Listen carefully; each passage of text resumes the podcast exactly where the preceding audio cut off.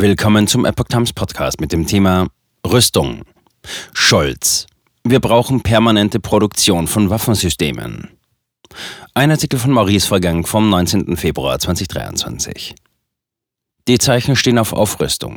Scholz und andere Staatschefs teilten auf der Münchner Sicherheitskonferenz ihre nächsten militärischen Schritte mit. Bundeskanzler Olaf Scholz kündigte am 17. Februar 2023 auf der Münchner Sicherheitskonferenz einen neuen Umgang mit der Rüstungsindustrie an. Bisher habe der Bund die Beziehung zwischen dem Verteidigungsministerium und der Industrie so behandelt, als würde man ein Auto kaufen wollen. Der Bund habe eine Bestellung abgegeben, anschließend kam nichts mehr. Nun will der Kanzler eine Art Dauerauftrag für Militärgüter einrichten. Wir brauchen eine permanente Produktion unserer wichtigsten Waffensysteme. Das gleiche gilt für Fragen der Instandsetzung und der Munition, sagte Scholz. Ein erster Schritt könnte eine Produktionslinie zur Herstellung von 35 mm Munition für den Flakpanzer gepaart durch Rheinmetall sein, berichtete ESOT. So solle Deutschland eine beständige Munitionsversorgung für die in der Ukraine eingesetzten Geparden sicherstellen können. Scholz geht fest davon aus, dass die von Deutschland und anderen Ländern gelieferten Waffen dazu beitragen, den Krieg zu verkürzen. Je schneller der russische Staatschef Wladimir Putin einsehen würde, dass er sein imperialistisches Ziel nicht erreicht, desto schneller würde er auch seine Streitkräfte aus der Ukraine abziehen, so die Argumentation von Scholz. Jedoch sollte man dabei behutsam vorgehen. Schließlich müsse man eine größere Eskalation zwischen Russland und der NATO vermeiden. Deshalb lege der Kanzler großen Wert auf Sorgfalt vor Schnellschuss und Zusammenhalt vor Solovorstellungen. 2% Verteidigungsausgaben. Scholz bekräftigte zudem das Ziel, die deutschen Verteidigungsausgaben dauerhaft auf 2% des Bruttoinlandsprodukts anzuheben. Deutschland mache mehr Schluss mit der Vernachlässigung der Bundeswehr. Die Bundesregierung habe mit dem sogenannten Sondervermögen von 100 Milliarden Euro für die Bundeswehr das Fundament dafür gelegt.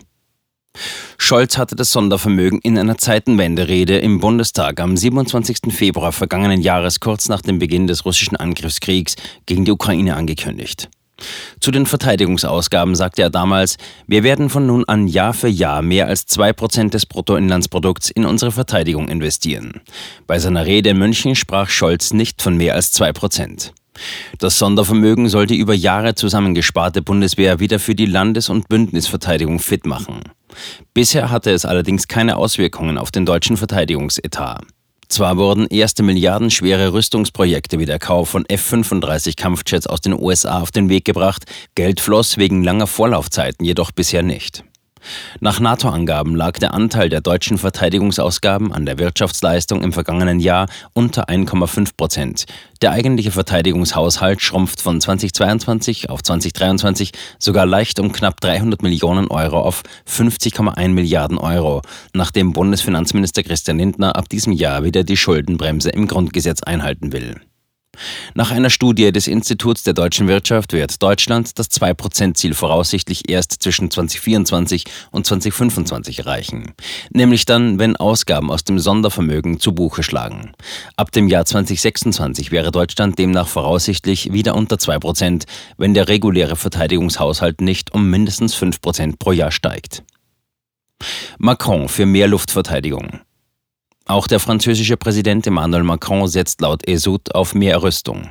Er sieht die Luftverteidigung als einen wichtigen Baustein für die Verteidigungsfähigkeit Europas. In seiner Rede auf der Münchner Sicherheitskonferenz forderte er eine gemeinsame europäische Konferenz speziell zu diesem Thema. Dabei sollen laut Macron Franzosen, Briten und Deutsche sowie Vertreter der Verteidigungswirtschaft teilnehmen. Als Diskussionsschwerpunkte sieht er die Angebote der Industrie sowie auch strategische Fragen der Luftverteidigung. In deutschen Regierungskreisen wurde Macrons Vorschlag hingegen als Versuch gewertet, die französische Rüstungsindustrie beim Thema Luftverteidigung im Spiel zu halten, berichtete das Handelsblatt. Großauftrag für Rheinmetall. In den USA geht der Trend ebenfalls zu verstärkter Rüstung. Erste Aufträge sind bereits in Bearbeitung. So haben etwa zwei amerikanische Rüstungsunternehmen mit der Rheinmetall AG eine Absichtserklärung unterzeichnet, wie ESOT mitteilte. Dem deutschen Rüstungskonzern wird darin in Aussicht gestellt, eine strategische Bezugsquelle zum Bau von F-35 Rumpfmittelteilen zu verwenden. Sollte der Vertrag zustande kommen, bedeutet dies die Produktion von bis zu 400 Rumpfmittelteilen über einen längeren Zeitraum am deutschen Standort.